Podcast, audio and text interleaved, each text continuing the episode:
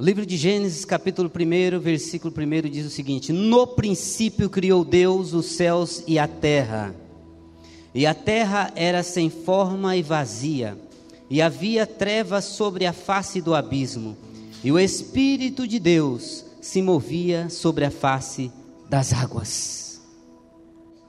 Senhor nosso Deus e Pai, nessa manhã quero te louvar pela tua palavra Ó Deus, que o Senhor venha estar trazendo a revelação aos nossos corações, em nome do nosso Senhor Jesus. Meu Deus, pela tua graça e misericórdia, que o Senhor possa estar usando, meu Pai, a minha vida nessa manhã, para que possamos juntamente, meu Deus, estarmos, ó Deus, absolvendo os ensinamentos da tua palavra. Meu Deus, que nessa manhã o céu se abra, Senhor. Ah, meu Deus, e que o Senhor venha derramar, Senhor, a tua porção sobre nossas vidas. Que venha trazer, Senhor Deus, a revelação da tua palavra em nossos corações. Pai, é o que nessa hora eu te peço, em nome de Jesus. Diga amém. Glória a Deus. Queridos, o tema da mensagem nessa manhã, o Deus do recomeço. Mas eu quero aqui fazer uma pequena síntese em cima desse tema que eu trago para a nossa meditação. Porque quando nós falamos um Deus do recomeço, não significa que Deus em algum momento da história ele errou.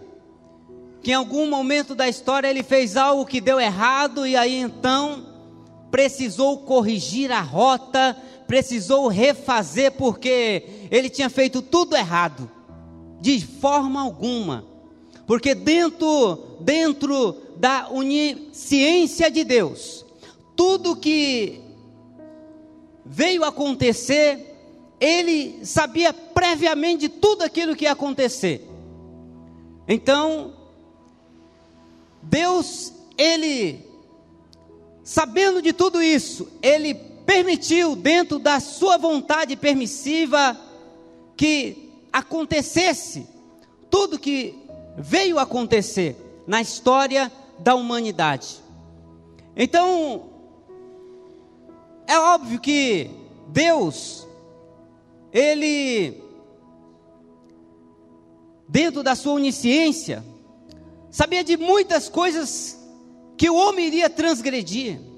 Ele sabia por exemplo, que catástrofes poderiam acontecer, mas ele permitiu que acontecesse. Sabe que entra uma questão que é a questão do livre-arbítrio de Deus. Talvez você fala, mas Deus poderia evitar que Hitler ele não viesse a causar todo aquele estrago, matando lá mais de 7 milhões de judeus. Poderia. Deus poderia evitar que ele viesse até nascer, poderia. Muitas coisas poderiam ser evitadas. Mas Deus, ele não estaria sendo honesto com ele mesmo.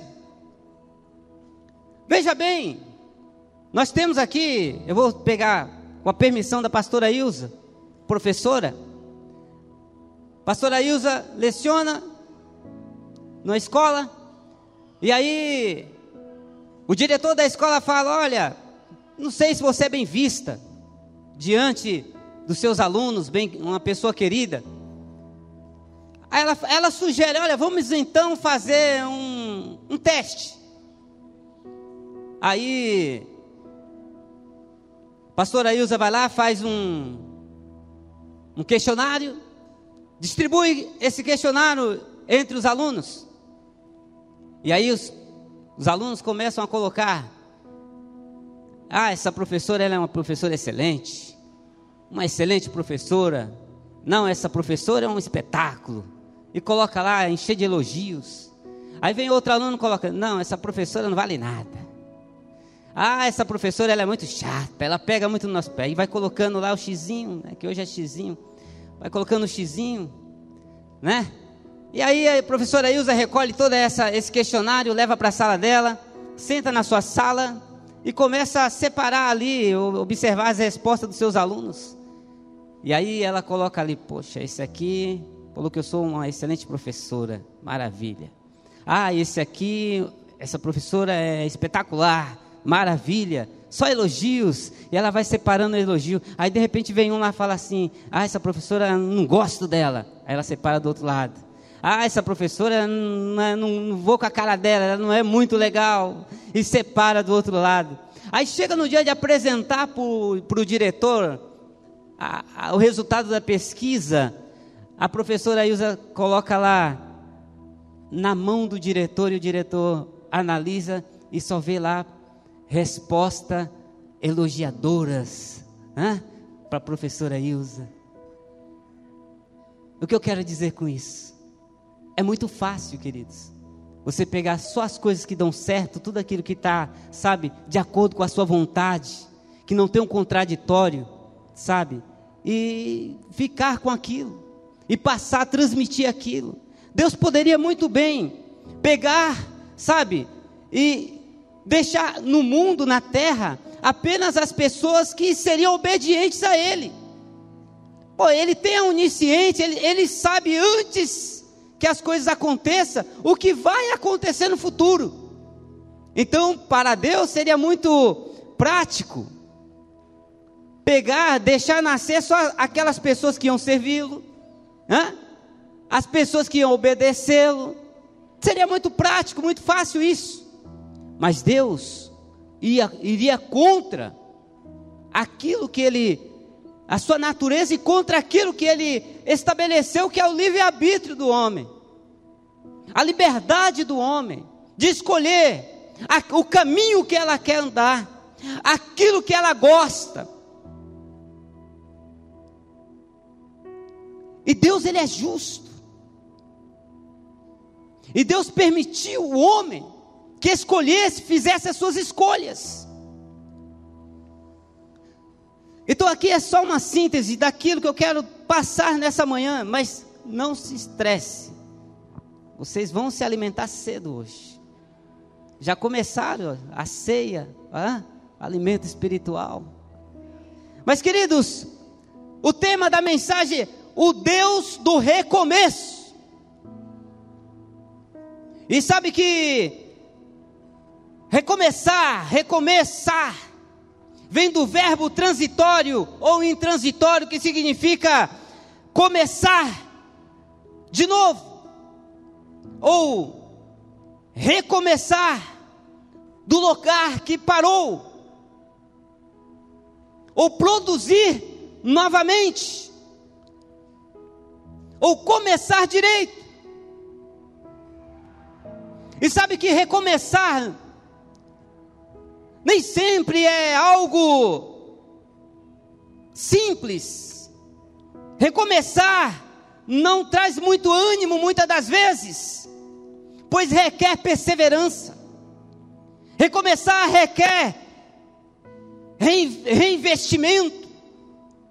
Recomeçar requer do ser humano muita paciência, muitas das vezes, recalcular os parâmetros estabelecidos, verificar se os pontos aonde não foi bem sucedido e começar a mudar para que lá na frente as coisas aconteçam de forma diferente.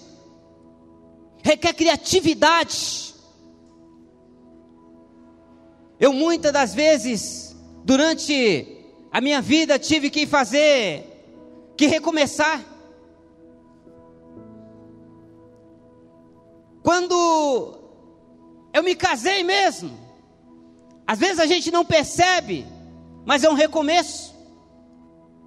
Você sai da sua vida de solteiro e entra numa vida a dois. É uma nova etapa, é um recomeço. Você precisa aprender tudo novamente. Você entra na, da estaca zero para começar uma nova história na sua vida. Eu me lembro de algumas situações de desentendimento no começo do casamento. Hã? Ali eu, eu querendo assistir o jogo do meu São Paulo. São Paulo, gente. São, São Paulo é um apóstolo. E ela queria ver a tal da novela, né? Tal da novela. E aí aquele desentendimento por causa do Antigamente o controle remoto, né? Era briga pelo controle remoto. E o controle remoto voava de um lado para o outro às vezes. Olha só. Tem que recomeçar. Tem que aprender que existem limites. Aprender a respeitar o gosto, a vontade do outro. Se entender, se comunicar. Já não é mais os meus desejos que tem que prevalecer muitas das vezes, às vezes eu tenho que abrir mão. E quantos empregos eu passei durante a minha trajetória, são 32 anos quase de registro de carteira, quantas empresas eu passei. E cada empresa que eu passo, eu tenho que aprender tudo novamente.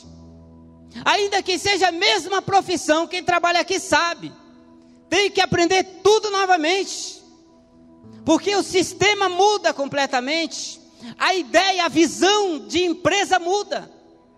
O recomeço nunca é fácil, o recomeço é muito trabalhoso. E quantas vezes eu tive que mudar de cidades, de casas. Só aqui na Vila Paraíso eu, nós mudamos umas três casas. Meu pai, né? Umas três casas. Quem mora de aluguel sabe. É verdade ou não é? A mudança é sempre complicado. Nossa, vou ter que mudar de casa, é aquela correria, sabe? É, é móveis que, ó, cuidado com esse móvel aqui, senão esse móvel vai quebrar, e aquele negócio todo. E quando chega lá, tem que montar a casa novamente. Recomeçar nunca é fácil. Tem dificuldades. Tem pessoas que mudam de um país para o outro. Vai para outro país, não sabe nem a língua do outro país. Não sabe pronunciar nem bom dia. É. E aí tem que começar uma nova cultura, novos costumes, nova língua. O recomeço nunca é fácil. Mas, queridos, haverá alguns recomeços em nossas vidas. Não tem como escapar, não tem como fugir dessa realidade. Nós teremos recomeços durante a trajetória da nossa vida. Haverá sucessos, haverá fracassos, mas uma coisa é certa: haverá alguns temporais. Sim, haverá alguns temporais em nossas vidas, mas tenha certeza, tenha convicção que após o temporal haverá uma estiagem para um recomeço de conquista em nossas vidas, em nome de Jesus.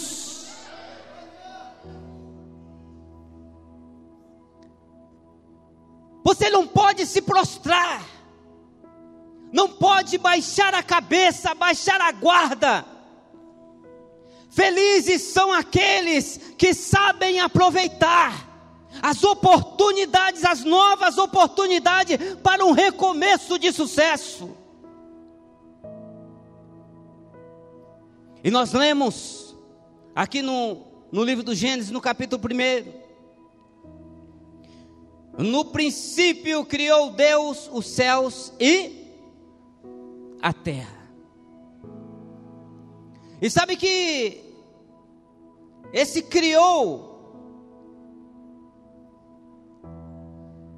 no hebraico, que é a, a, a língua original, é interessante que no original a gente consegue, às vezes, mais no profundo da origem daquele texto. Não que eu seja um exímio, não sei ler hebraico. Talvez você está pensando, o pastor sabe ler hebraico. é? Não, mas existem os facilitadores, né? No seminário teológico, o professor, ele estava explicando a respeito dessa, de, de, do original, né? Hoje nós temos uma facilidade tremenda com essa tecnologia. É como o pastor Danilo falou esses dias atrás aí. Nós temos que usar a tecnologia para um bom proveito. É verdade ou não é? E aí então uma dessas aulas de teologia, né? No hebraico ele traz no original, que significa criou como bará. Que significa criou do nada. Criou do nada. Olha só. Hebreus capítulo 11, versículo 3 diz o seguinte: Diz que o mundo foi criado pelo poder de Deus. Só Ele tem o poder de criar algo do nada. Salmo 33, 9 diz o seguinte: Pois ele falou e tudo se fez. Ele mudou, mandou e logo tudo apareceu. Deus, pelo seu poder, criou o mundo e tudo que nele há. Olha só, queridos. Deus ele criou o mundo e tudo que há do nada pelo poder da palavra.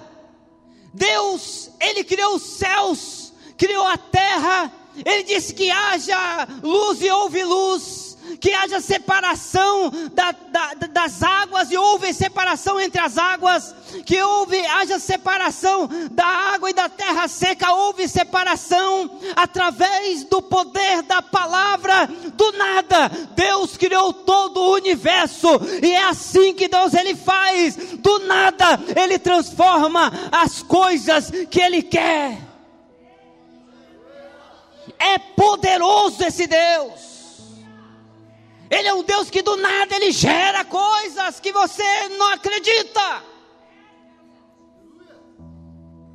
É por isso que ele pega uma pessoa simples, humilde, uma pessoa que ninguém dá nada, e faz dessa pessoa uma pessoa de sucesso, uma pessoa de destaque. Ele pega essa pessoa simples e dota de sabedoria, de inteligência, e essa pessoa se torna em um advogado de sucesso, essa pessoa se torna em um médico renomado, essa pessoa se torna um engenheiro, sabe, diferenciado, um arquiteto diferenciado, porque ele tem poder para pegar do nada e fazer alguém de muito valor. Aleluia.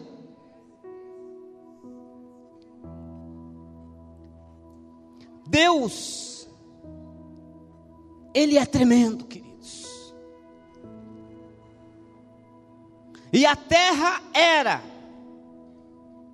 sem forma e vazia.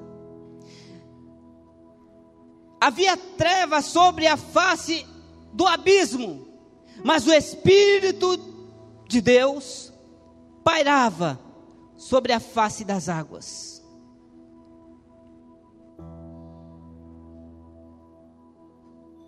Este era sem forma e vazia. Nós podemos então dizer o seguinte: e a terra ficou, ou se tornou, sem forma e vazia. Isaías 45, versículo 18: Porque assim diz o Senhor que criou os céus o Deus que formou a terra, que a fez e a estabeleceu, não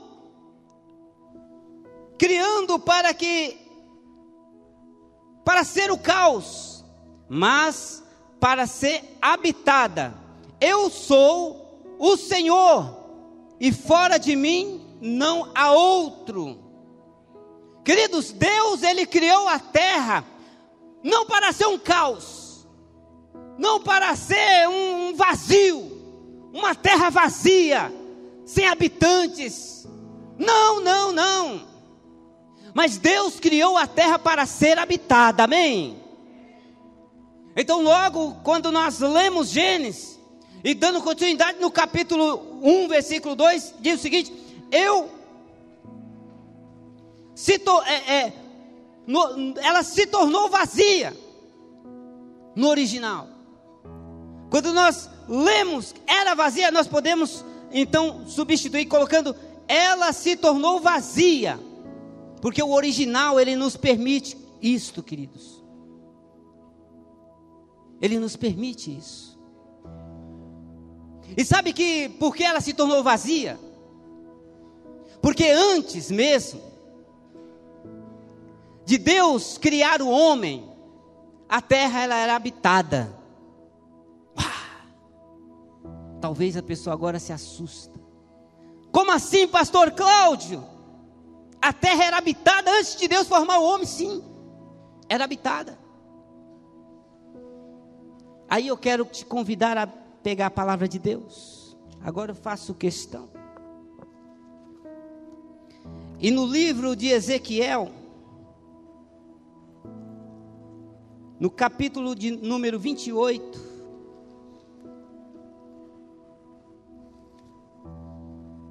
Ezequiel 28.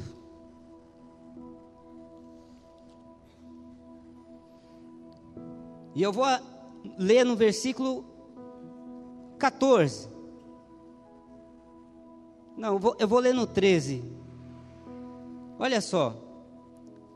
Estavas no Éden, jardim de Deus, toda pedra preciosa era a tua cobertura eu estou querendo fazer economia aqui, mas eu vou ter que ler do começo mesmo. Vamos lá.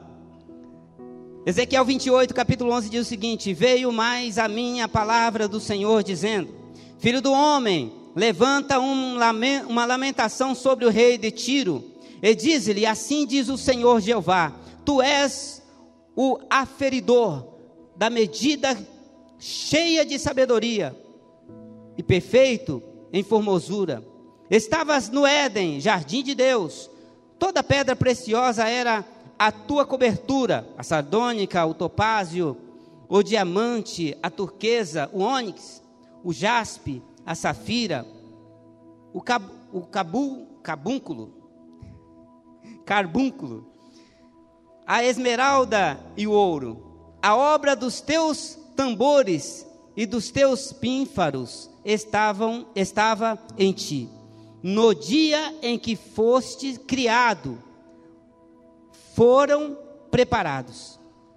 Versículo 14: Tu eras querubins, querubim ungido para proteger e te estabelecer no monte santo de Deus. No monte santo de Deus estavas. No meio das pedras afogueadas andavas Perfeito eras nos teus caminhos, desde o dia em que foste criado, até que se achou iniquidade em ti. Na multiplicação do, do teu comércio, se encheu o teu interior de violência, e pecaste, pelo que te lancei profundo, te lancei profanado fora do monte de Deus, e te farei perecer, ó querubim protetor, entre pedras fogueadas. Queridos, antes de Deus criar o homem, a terra ela era habitada. Por quem? O texto está se referindo a Lúcifer, a Satanás. A terra, ela já era habitada. Antes mesmo de Deus refazer, de Deus de Deus fazer a terra. Mas devido à rebeldia, devido às atitudes que ele cometeu, se rebelando, se revoltando contra o Senhor, devido à inveja, à vaidade, a mentira. Então Deus lançou ele para fora da presença do Senhor. Ele foi expulso da presença de Deus.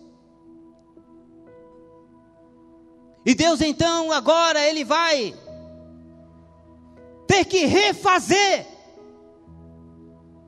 recomeçar. E Deus então agora ele vai projetar o homem para o recomeço.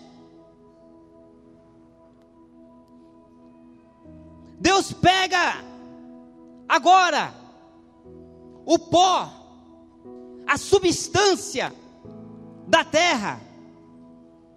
Perceba bem que agora não é mais o barar, não é mais o, recome, o começo do nada, mas Deus agora ele vai recomeçar daquilo que já existe. Ele vai criar o homem e colocar o homem para habitar no planeta Terra. Mais especificamente, o homem ele nasce ali no jardim do Éden, ele é colocado no Éden, ali na região da Mesopotâmia. Deus cria o homem.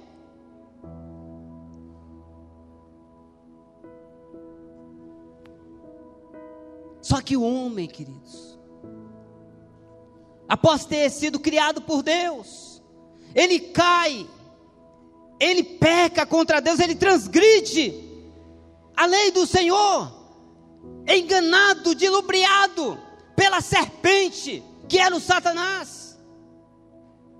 O homem cai porque ele transgride a palavra de Deus. E ali, ao transgredir a palavra do Senhor, eles começam a enxergar de uma forma natural. E olhando o defeito, a, a, a diferença entre mulher e homem, eles ali envergonhados, pega ali uma folha de figueira e tampa a sua nudez. E Deus chamando eles ali no Éden, de repente, ei, de repente, eles se apresentam. E aí você conhece a história. Eles se apresentam. E aí Deus olha para ele, questiona e tal, aquele negócio todo, um joga para um lado, outro joga para o outro. Não, é a mulher e tal, aquele negócio, você já conhece a história.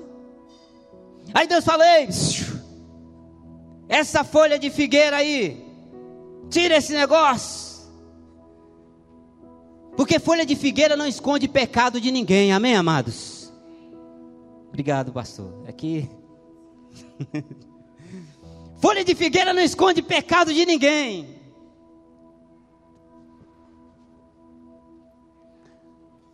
E o homem, queridos, ele agora faz com que Deus, ele sacrifica um animal, o cordeiro, o primeiro sacrifício que Deus faz pelo homem. Deus ele mata ali um cordeiro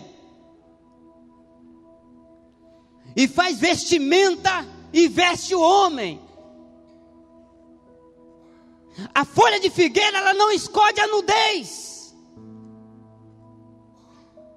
E Deus faz a vestimenta ali daquele cordeiro que ele acabara de matar, sacrificar.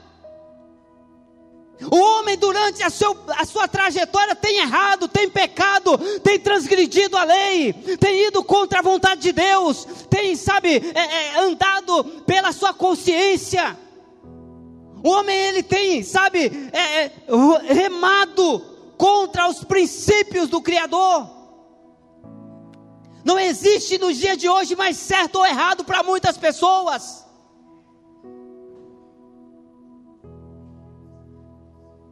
Fazer ser caridoso não vai cobrir pecados. Ser uma pessoa boa não vai cobrir pecados. Ser uma pessoa honesta não cobre pecados. A honestidade era dever do cidadão. O que vai cobrir o pecado é o sangue do Cordeiro, quando ele é derramado, quando ele é vestido. Ah, o sangue de Jesus Cristo, ele sim pode cobrir o pecado de toda a humanidade que transgride a palavra de Deus.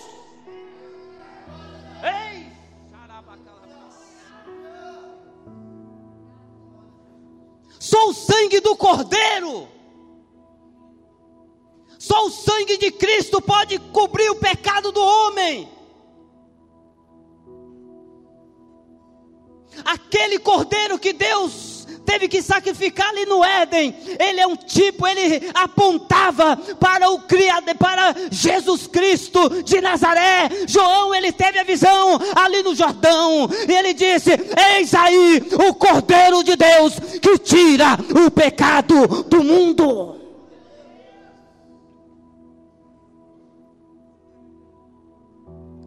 Jesus é que tira o pecado. A expiação do, dos pecados do homem, da humanidade, é só através do sangue de Jesus, do sangue vertido no Calvário. O homem agora ele é expulso do jardim do Éden. O homem ele é banido do jardim do Éden porque ele transgride a palavra de Deus. Mas Deus, ao passar dos tempos, percebeu que o homem continuava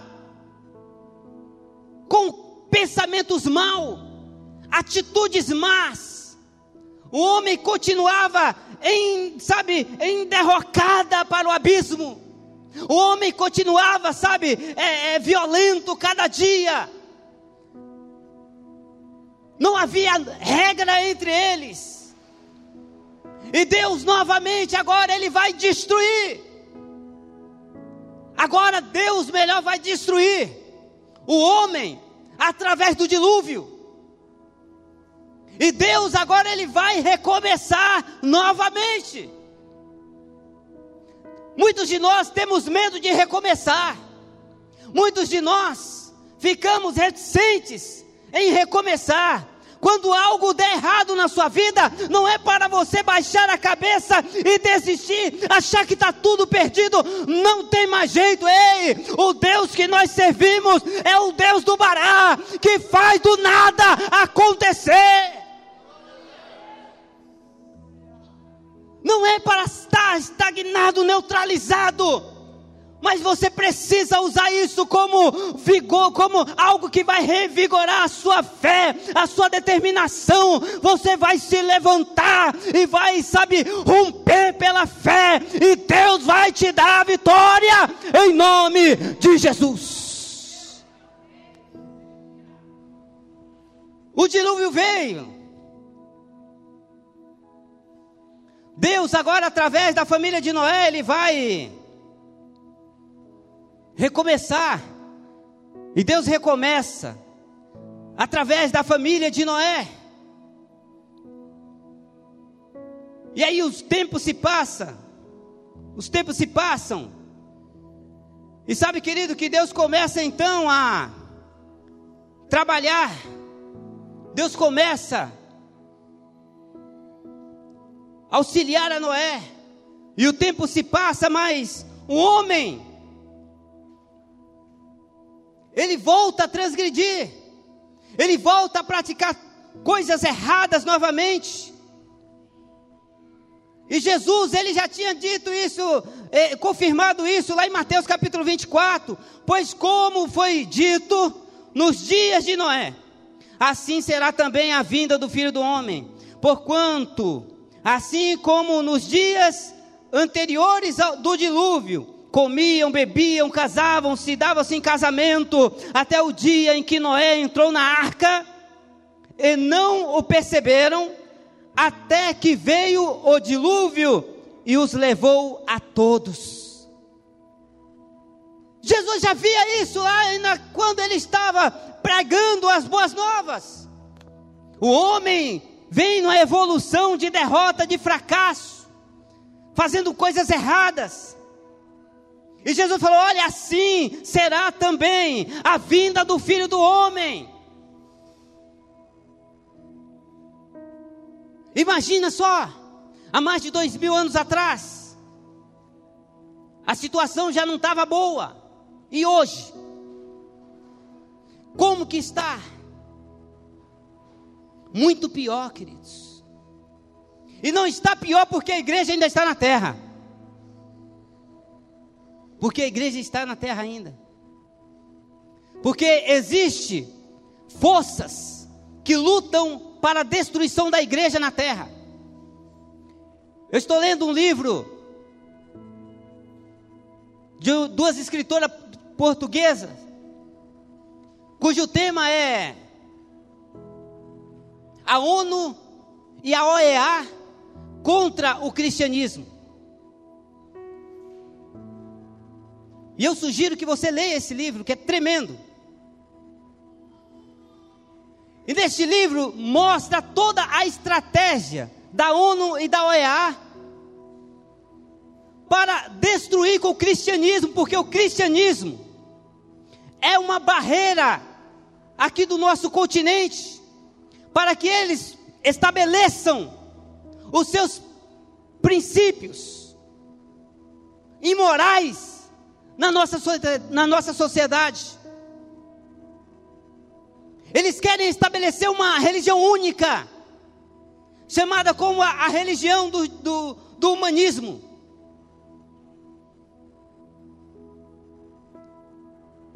Mas a igreja, o cristianismo, e olha que quando nós falamos cristianismo, não fala apenas do nosso meio evangélico cristão, mas também inclui os católicos.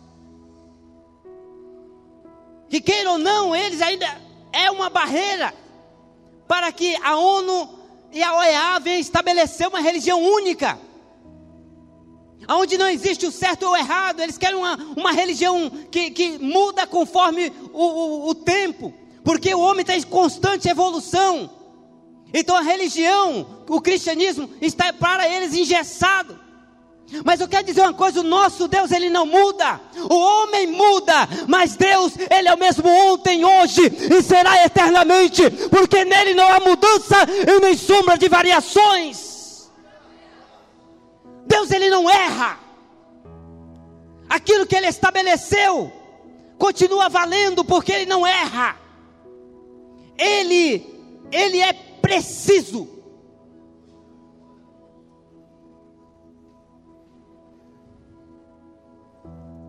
E Jesus vem, porque a geração de Noé se perdeu. Logo, Jesus precisa vir o Messias para quebrar esse mal.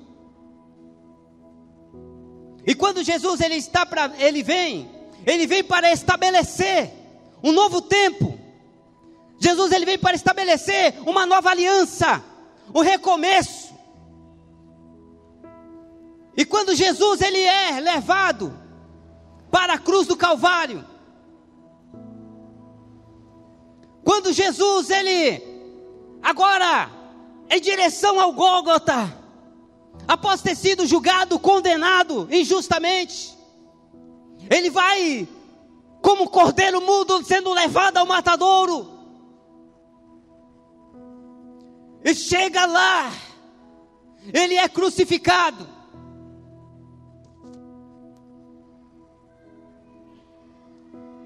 E antes de Jesus ele entregar o seu espírito a Deus, com muita dor, com muito sofrimento, sangue derramado, sendo humilhado, blasfemado, xingado, escarnecido. Jesus ele está ali porque ele estava firme na missão do recomeço para resgatar a humanidade e dar um novo rumo, uma nova luz de esperança para a humanidade. Jesus agora ele dá o brado. Eli, Eli, Labá Sabachthami, Deus meu, Deus meu, por que me desamparaste? E antes de Jesus dar o último espírito, ele grita ao Pai: e entrega o seu espírito ao Senhor. Jesus ele morre no Calvário, consolidando um recomeço novamente para a humanidade.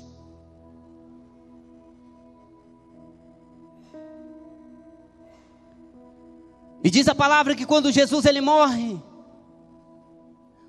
o céu se escureceu, houve um terremoto, os santos que morreram em Deus, os santos eles ressuscitam. Jesus ele fica três dias na sepultura, mas o apóstolo Pedro ele diz que Jesus ele estava ali pregando na região dos mortos, três dias trabalhando.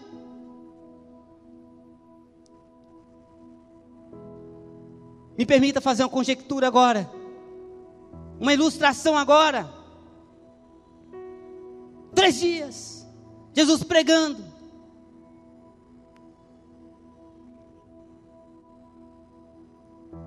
E sabe que eu começo a imaginar essa cena, queridos, é muito forte. Jesus ministrando ali para que aquelas almas se convertessem.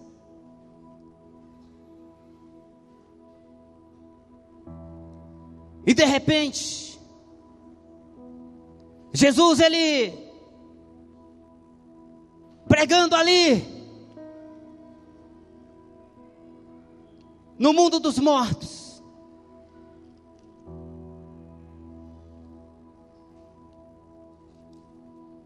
E eu fico imaginando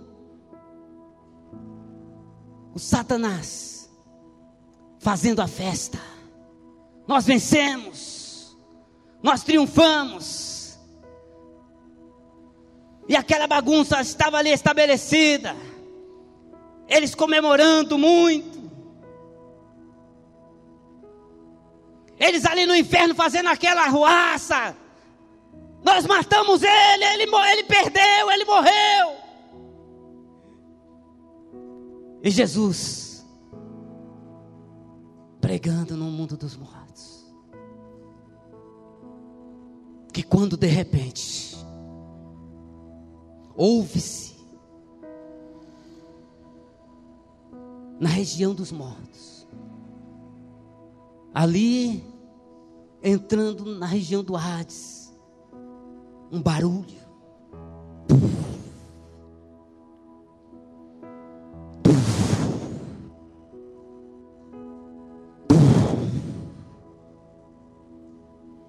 Jesus chegando ali. E Satanás ali, de repente, o que, que está acontecendo? Quem está chegando aí? Talvez ele manda ali um dos seus anjos decaídos Vai lá ver quem está chegando. E aí ele volta correndo e fala: Olha, não sei, não dá para enxergar muito bem. Vai lá você também. Aí eles vão lá e tentam observar e volta e fala: Olha, eu não sei, eu não sei. Aquele, sabe, é um semelhante. O homem tem um, um, um, cabelo branco como a neve, sabe? Os olhos dele é como chama de fogo, sabe? O pé dele é como de latão reluzente, sabe? A, a voz que ele que emana dos lábios dele é como a voz de muitas águas. E ele vai chegando, vai entrando. Quem é esse homem?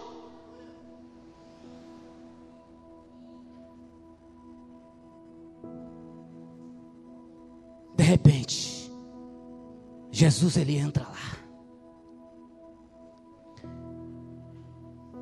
E Jesus então ele entra lá e toma das mãos de Satanás a chave da morte, a chave da morte do inferno. E Jesus ele diz: Eu quem eu sou. Eu sou o Alfa, eu sou o Ômega, eu sou o princípio e o derradeiro. Aquele que venceu a morte.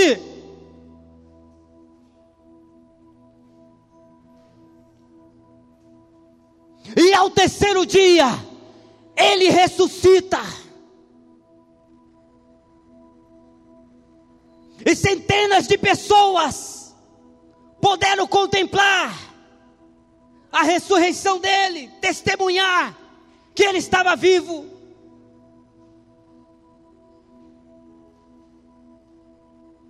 Através do sangue derramado, através do sangue vertido, Jesus, ele conquistou a nossa vitória.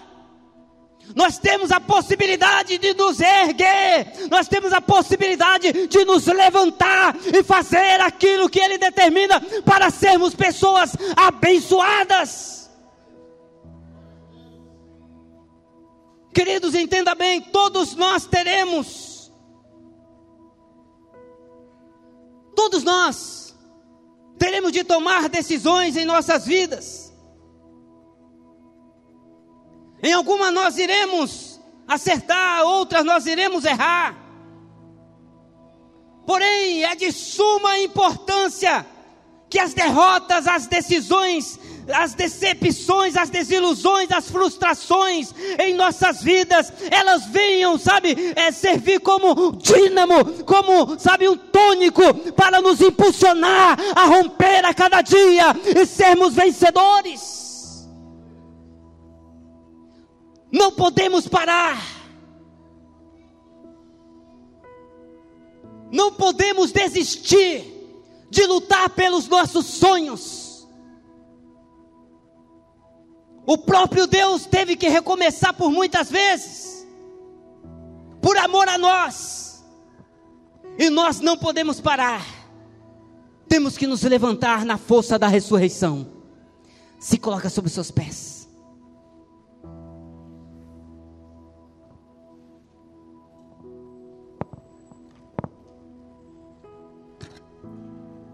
Aleluias.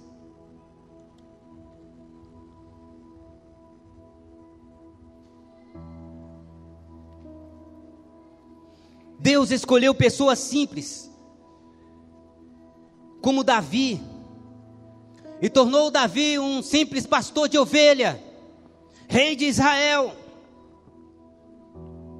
Deus escolheu pessoas simples, como José, um escravo cadeiro e torna José um governador do Egito.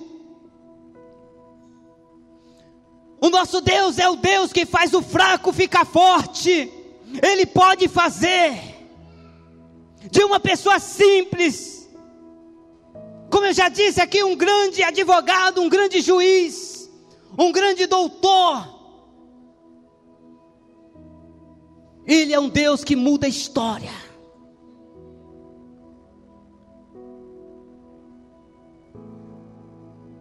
Aleluia.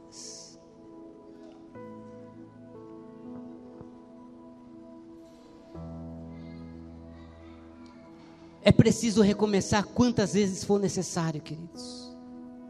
Quantas vezes for necessário, nós temos que recomeçar.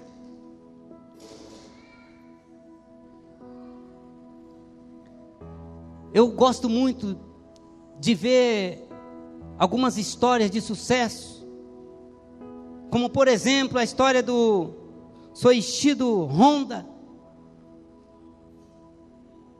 Quando ele foi demitido do seu cargo de engenheiro da Toyota, esse homem ele colocou no coração o desejo de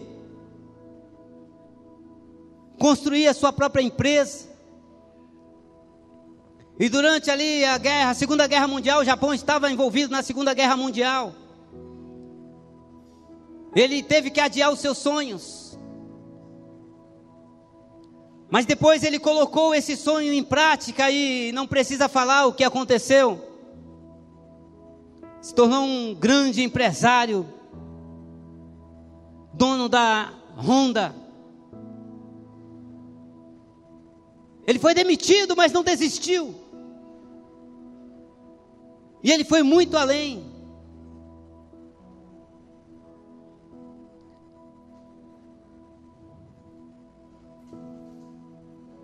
Quando eu olho a história de Albert Einstein, cientista, a história diz que ele só começou a falar aos quatro anos. E ele começou a ler só após os sete anos de idade. Os seus professores o achavam lento demais, achavam que ele tinha algum problema grave, alguma deficiência mental. E Albert Einstein se tornou o maior cientista de todos os tempos.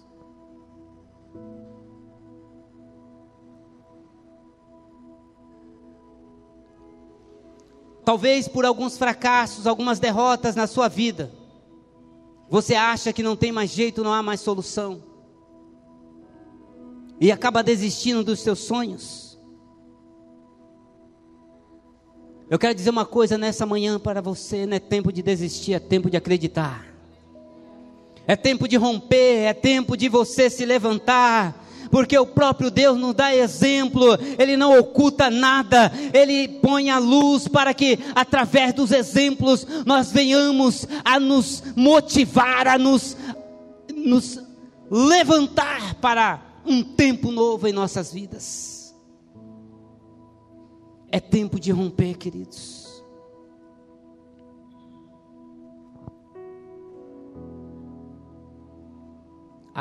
Hoje nós temos algum espaço aqui. Eu quero convidar você a fazer um ato comigo. Se espaça um pouco do seu amigo aí, solta a mão dele. Agora fala para ele assim, dá licença um pouquinho.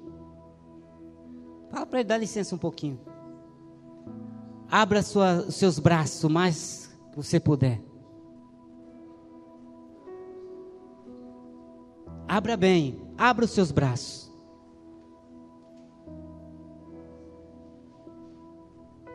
Mas estica bem, não deixe encolhido não, estica.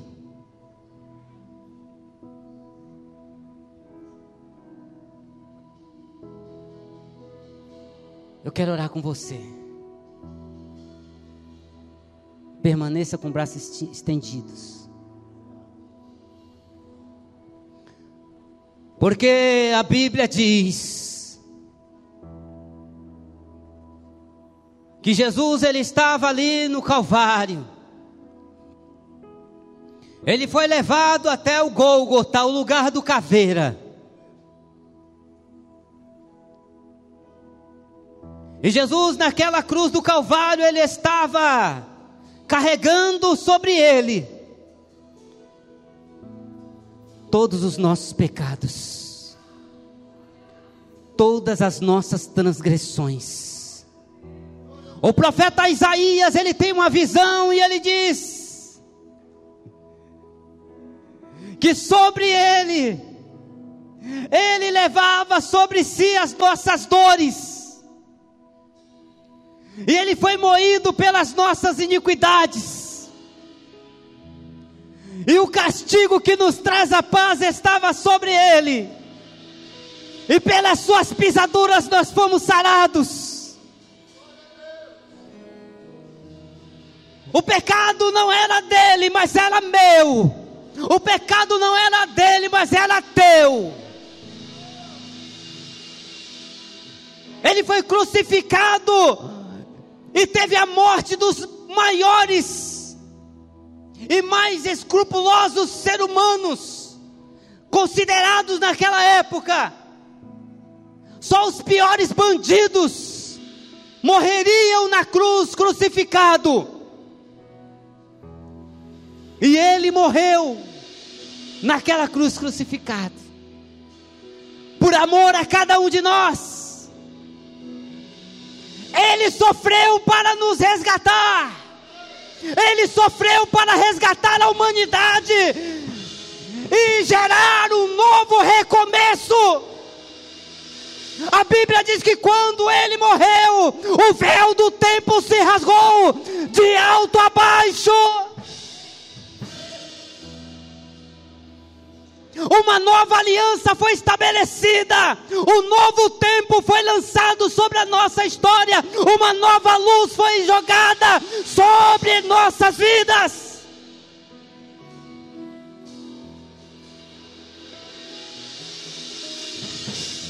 Charabia cantarabasté, lá em declaste floste. Xarabiaço e canta labiastou canavia